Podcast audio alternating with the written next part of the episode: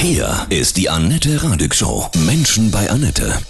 Heute bei mir zu Gast Tristan Hawks, Zukunfts- und Trendforscher vom Zukunftsinstitut Wien. Guten Morgen, Tristan. Grüße dich. Guten Morgen aus Wien. Servus. Wir haben eine digitale Woche, Digital Week, äh, zu unserer Radio-App, zu unserem Radio-TV, zu unseren Musikstreams. Die Zukunft der Medien, das ist ja voll spannend. Ne? Wird es in ein paar Jahren noch Radio geben? So mal als Grundfrage würde ich auf jeden Fall sagen, ja. Die Frage ist natürlich nur, was versteht man unter Radio und was hebt das Radio weg von anderen Online-Streaming-Diensten? Ich glaube, der Vorteil des Radios, und den darf man wirklich nicht vergessen, ist, dass es über Menschen verankert ist. Und jetzt natürlich wir haben, glaube ich, viele schon die Erfahrung gemacht, dass man jetzt irgendwie im Digitalen doch auch schon Optionen ersäuft. Also es sind einfach zu viele verschiedene Contents da. Und da würde ich dann eben meinem Moderator oder eben wer auch immer ich mich dazuhöre, demjenigen vertrauen, dass er für mich eben kuratiert. Und der Person vertraue ich dann, dass sie Sachen auswählt, die für mich gut sind, weil ich die Zeit nicht mehr habe, mich durch diesen durch diese endlosen Berge an Medien durchzukämpfen. Ja, also das heißt, dass Spotify und solche Dienste für uns gar keine Konkurrenz sind, weil die, die Menschen die Moderatoren brauchen und wollen. Naja, ein Dienst wie Spotify wird aber natürlich dazu führen, dass die Moderatoren, die vielleicht so oder so schon eher nur die Aufgabe eines, eines Roboters übernommen haben oder wirklich einfach nur direkte Streamingdienste sind, dass die dann natürlich von so einem Medium aufgegessen werden. Also das wird zu einer Zuspitzung führen, was kann das Online-Medium und was kann das Personenbusiness. Und da müssen natürlich dann, wie so oft, dann Menschen auch bessere Menschen werden. Das gehört halt dazu. Das ist ein guter Plan. Bessere Menschen, wie sehen die aus in der Zukunft? Naja, in dem Falle vor allem, dass sie sich mehr auch auf Kommunikation und zwischenmenschliche Interaktion einlassen. Das ist ja irgendwie oft auch das Problem, das man so mitgekriegt hat, dass man die Leute am anderen Ende eigentlich gar nicht mehr wirklich erreichen kann. Sei das jetzt in dem Radioformat wahrscheinlich weniger, aber vor allem im Online-Format, da ist es ja irgendwie eher unpersönlich, die ganze Nummer. Und das heißt, man muss sich, glaube ich, auch ein bisschen darauf einlassen. Das ist natürlich eine Sache, die der Radio, die das Medium Radio eigentlich schon sehr gut kann und schon sehr lange übt, ja auch mit diesen üblichen Call-In-Shows und so mhm. weiter. Also mit Hörern Aber ich glaub, richtig sprechen, ne? Zuhören, ne? Und das ist wichtig, ne? Ja, weil sonst, sonst muss man sich die Frage stellen, welchen Vorteil hat das Radio sonst noch? Genau. Und dann wird es irgendwann knapp. Wir haben ja zum Beispiel äh, unser Radio-TV, das ist auch in Deutschland recht einmalig. Das heißt, alles, was wir, was wir spielen, ja, jeden Song, der wird äh, mit einem Musikvideo, ähnlich wie äh, bei äh, MTV früher unterlegt. Ja, ich meine, das füllt natürlich jetzt so eine winzige Nische, die, die MTV eine Zeit lang war. Ich meine, MTV war eine Zeit lang riesig. Ja? Also der Übergang visuell und Audio gleichzeitig, das ist jetzt wieder zurückgegangen weil natürlich Musik jetzt für viele Leute ein Zweitmedium ist. Also Menschen sind sehr beschäftigt und nehmen deswegen das Audio als Zweitmedium her. Und dafür eignet es sich auch ganz gut. Und ich finde, da kann man sich auch zu bekennen und sagen, okay, wir sind ein wirklich fantastisch kuratiertes Zweitmedium, das ist in Ordnung. Oder wir sind ein Hauptmedium und dann eben muss man sozusagen mehr Sinne befriedigen als vielleicht nur das Ohr. Gleichzeitig gibt es jetzt aber auch so eine ganze Bewegung im Audiobereich, die jetzt zum Beispiel Hörbücher extrem intensiv zu vermitteln, sodass es dann wirklich auch wieder zu einem Hauptmedium wird. Also ich glaube, da muss man sich auch ein bisschen fragen, in welche dieser Medienkategorien fällt man rein? Was macht man eigentlich genau? Also Radio wieder mit viel Wort oder eben mit viel Musik, ne? dass man sich spezialisiert. Genau, und ich glaube aber gleichzeitig, dass natürlich für Musik, da haben wir auch wieder das Problem, dass man eher in zu vielen Optionen ertrinkt als in zu wenigen. Also ich glaube vor allem, das Talk Radio, weil das natürlich auch menschlich bezogener ist, hat, glaube ich, äh, viel Zukunft. Weil das ist natürlich live on demand, direkt im Stream. Das ist natürlich ist schon noch eine andere Erfahrung als irgendwo heruntergeladen und nachgehört. Das ist meins. Da werde ich dann mal hingehen. Sehr das gut. ist schön, ja. Wir haben ja unsere Handys, die wir ja für alles nutzen. Das ist total verrückt zum Musik hören, zum Schreiben, alles, ja. Wie wird das in ein paar Jahren aussehen? Haben wir dann noch Handys in, in der Form?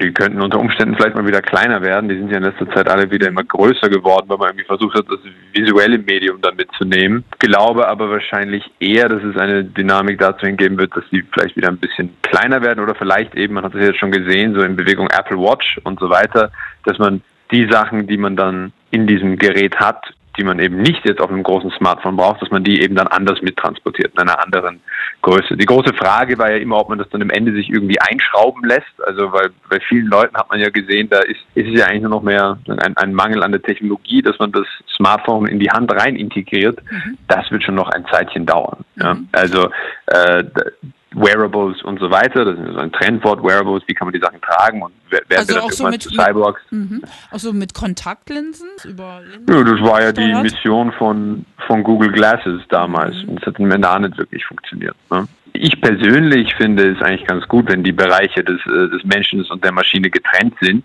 und es auch bleiben, aber es wird dann natürlich Annäherung geben. Und eine erste Annäherung, die man sich zum Beispiel in der Sphäre vorstellen kann, das ist ja auch vor allem eine kulturelle Frage, ist das in Ordnung? Oder ist man sozusagen sofort als Digital-Junkie abgestempelt? Wären ja zum Beispiel mal große Diskussion ja auch lange gewesen, die Frage der Chips. Also lassen sich Menschen mhm. chippen. Das wäre zum Beispiel mal ein erster, ein erster Schritt in diese Richtung. Es könnte schon sein, dass das passiert. Ich, ich, ich warne aber immer ein bisschen vor dem Zeithorizont, den sich die Leute hier vorstellen. Weil die technologische Frage ist die eine, dann haben wir noch die bürokratische Frage und dann noch die kulturelle Frage. Das mhm. dauert. Gibt man eine Zahl in den Raum? Wie viele Jahre so? Das könnte locker in den nächsten zehn Jahren äh, funktionieren. Das ist jetzt mhm. nicht so grob invasiv. Ich würde mir auch sofort einen Chip reinmachen lassen, wenn der, sagen wir mal, als Hausschlüssel, Autoschlüssel und mhm. äh, Gymkarte funktionieren würde. Da hat man natürlich, muss man noch sagen, auch sicherheitstechnische Bedenken, die müssen auch noch ausgemerzt werden, keine Frage, aber ganz oft ist es ja so, dass sich diese Sachen nur durchsetzen, wenn sie auch einen Mehrwert bieten, wenn sie einen Vorteil haben, nicht weil sie nur irgendeine coole Science-Fiction-Vision sind. Mhm so mal zum Fernsehen. Also Fernsehen ist ja irgendwie auch tot, ne? Also wenn ich mich so selber sehe, ich, wann ich das letzte Mal live Fernsehen geguckt habe, weiß ich gar nicht. Ansonsten hole ich meine Infos dann über Mediathek oder irgendwie YouTube und so. Wo geht das hin? Naja, in der Corona-Zeit sind dann trotzdem auf einmal sehr, sehr viele Leute vorm Fernseher bei den live öffentlichen Rundfunk gehangen und mhm. haben das live im Fernsehen geschaut oder vielleicht online live geschaut. Aber dennoch, da war dann schon die direkte Sofortinformation den Leuten schon wichtig. Also der einzige Gewinner von Corona war Netflix nicht. Wo da die Reise hingeht, ist natürlich so, dass die das meiner Meinung nach vor allem das, was die Leute bei beim normalen Fernschauen vergräult, ist einfach die Werbung. Äh, warum sollte ich ich sehe den Vorteil von Live-Schauen natürlich schon. Dazu gibt es aber mittlerweile auch schon Streaming. Eine der größten Plattformen ist zum Beispiel Twitch. Die machen Gaming-Streaming zum Beispiel. Das ist ja riesig. Und es ist eben nicht, da wurde das äh, gesamte Geschäftsmodell lange nicht mehr überdacht. Man fährt irgendwie noch mit demselben Modell wie, wie vor 50 Jahren äh, und wundert sich dann, dass die Jungen dann immer mitmachen. Es gibt natürlich schon eine Fraktion älterer Leute, die noch, sagen wir mal, Live-Fernsehen schauen. Aber wenn man mal in die demografischen und Generationsfragen reingeht, dann sieht man, das nimmt mit der Zeit wirklich ab. Und die Generation Z, also unsere Jüngsten jetzt, Fernsehen ist für die überhaupt keine Option mehr. Nee, ja? gar nicht. Also, weil, weil sich da das Modell nicht angepasst hat. Und die, kriegen das auch nicht mehr auf die Reihe, glaubst du, oder? Naja, man könnte man ja vielleicht dieselbe Formel befolgen wie, wie auch beim Radio, dass man sagt, die Aufgabe des Fernsehens ist es wirklich zu kuratieren. Ne? Das halte ich für äh, sehr spannend. Nur also sozusagen zu versuchen, Netflix jetzt zu besiegen, indem man am Samstag oder am Sonntag irgendwie Spielfilme spielt, das wird, glaube ich, nichts. Da ist das Rennen verloren. Das heißt, ganz oft ist es so, und das ist eine Formel aus der Trend- und Zukunftsforschung, dass eben neue Technologien alte Technologien auf ihre eigentliche Stärke wieder zurückbringen. Das würde ich beim Radio so sehen, das hat man auch bei der Musikindustrie gesehen, dass jetzt dann auf einmal Schallplattenspiele ja nicht völlig gestorben sind, sondern bei einer eigentliche Stärke und sich dann in eine Nische begeben haben. Und so wird es beim Fernsehen wahrscheinlich auch sein. Interessant. Es gibt ja immer so viele, gerade auch Ältere, die dann gewissen neuen Sachen gegenüber völlig verschlossen sind. Aber am Ende ist es ja so, das ist ja eine Evolution, ne? Müssen ja alle irgendwann mal mit, ne? Selbst meine Mutter hat jetzt WhatsApp. Ja, ja. Da haben wir, glaube ich, auch alle mhm. Nachhilfe gekriegt jetzt, ja, ne? Durch ja, Corona. Also digitale Nutzung und so weiter. Und zu dem äh, Technologieakzeptanz, auch Plato hat gesagt, dass Bücher die Jugend verderben werden, weil sie dann verlernen, sich Sachen zu merken. Also das ist ein, ein uralter Mechanismus, den wir kennen. Die neue Technologie der nächsten Generation wird sie verblöden. Bis jetzt ist das noch nie eingetroffen. Ich hatte mit deinem Vater ja auch ein Interview gemacht, Die Welt nach Corona. Ja, dazu gibt es auch ein Buch von euch, ganz neu, mhm. von Matthias Hawks, von eurem Zukunftsinstitut Hawks in Wien. Kannst du ins, in zwei Sätze fassen, wie die Welt nach Corona aussehen wird?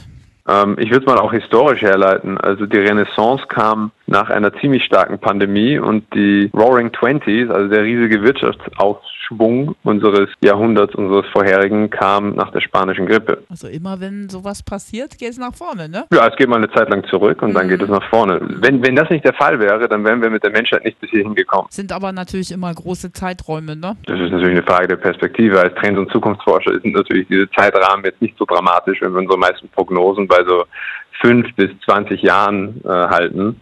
Aber klar, es ist natürlich auch subjektiv, individuell und darum ging es auch in diesem Buch, um den Leuten mal zu zeigen, wie man seine individuelle eigene Zukunft mal überhaupt ein, ein Jahr nach vorne verorten kann, weil in diesen Zeiten scheint die Zukunft ja nicht zu greifen. Ja. Und der Sinn dieses Buches war es eben, den Menschen die Mittel zu geben, eine wünschenswerte Zukunft zu finden und sich dann die Frage zu stellen, wie kommen wir jetzt dahin oder wie komme ich jetzt dahin? Corona hat auch, denke ich, die Werte wirklich gewandelt, aber auch zum Besseren. Ne? Weniger ist mehr, mehr Menschlichkeit, mehr Miteinander, oder? Vor allem, was ich jetzt gesehen habe, war eine Prognose, die ich gleich am Anfang getroffen hatte, wo man mir gesagt hat, ich bin verrückt ist, dass die ökologische Bewegung, also die Frage der Nachhaltigkeit, Fridays for Future und so, dadurch eigentlich einen extremen Sprung kriegt, befeuert wird, verstärkt wird. Und das liegt einfach daran, dass jetzt Krisen nicht mehr abstrakt sind. Und ich glaube, tief drin wussten viele schon, was man tun müsste und sollte, aber man hatte einfach auch keine Lust, ja, weil man einfach in dieser, in diesem endlosen, steigenden, überhitzten Wachstum gefangen war. Und ganz oft brauchen wir einfach mal ein bisschen Distanz, um dann auch ein kathartisches Erlebnis zu haben und dann, dann zu wissen, wie, wie wir unser Verhalten, unser Denken verändern. Und das, das wird jetzt nicht mehr unmöglich für uns. Und das ist eigentlich was ganz Gutes. Ich habe ein bisschen, sag ich mal, vorsichtig, ich bin ja eigentlich sehr optimistisch geprägt, äh, Sorge, wir merken jetzt schon, dass diese ganze, dieser Diskurs auch über wieder menschliches Kapital, sage ich mal, also, also klatschen für diejenigen, die hart arbeiten, die vergessenen Helden, die durch die Krise äh, hörbar geworden sind, jetzt neu wieder eröffnen der Welt, verschwinden diese Stimmen langsam wieder. Und das ist alle unsere Aufgabe, sozusagen deren Opfer nicht zu vergessen. Das ist schon noch wichtig. Absolut. Ja, vielen, vielen Dank. Die Zukunft ist jetzt, ne? Morgen und übermorgen. Ja, so ist es. Und Radio wird es immer geben. Das ist die beste Aussage des Tages. Ich danke dir, Tristan. Ganz liebe Grüße nach Wien. Okay. Ich habe zu danken und ja, Servus.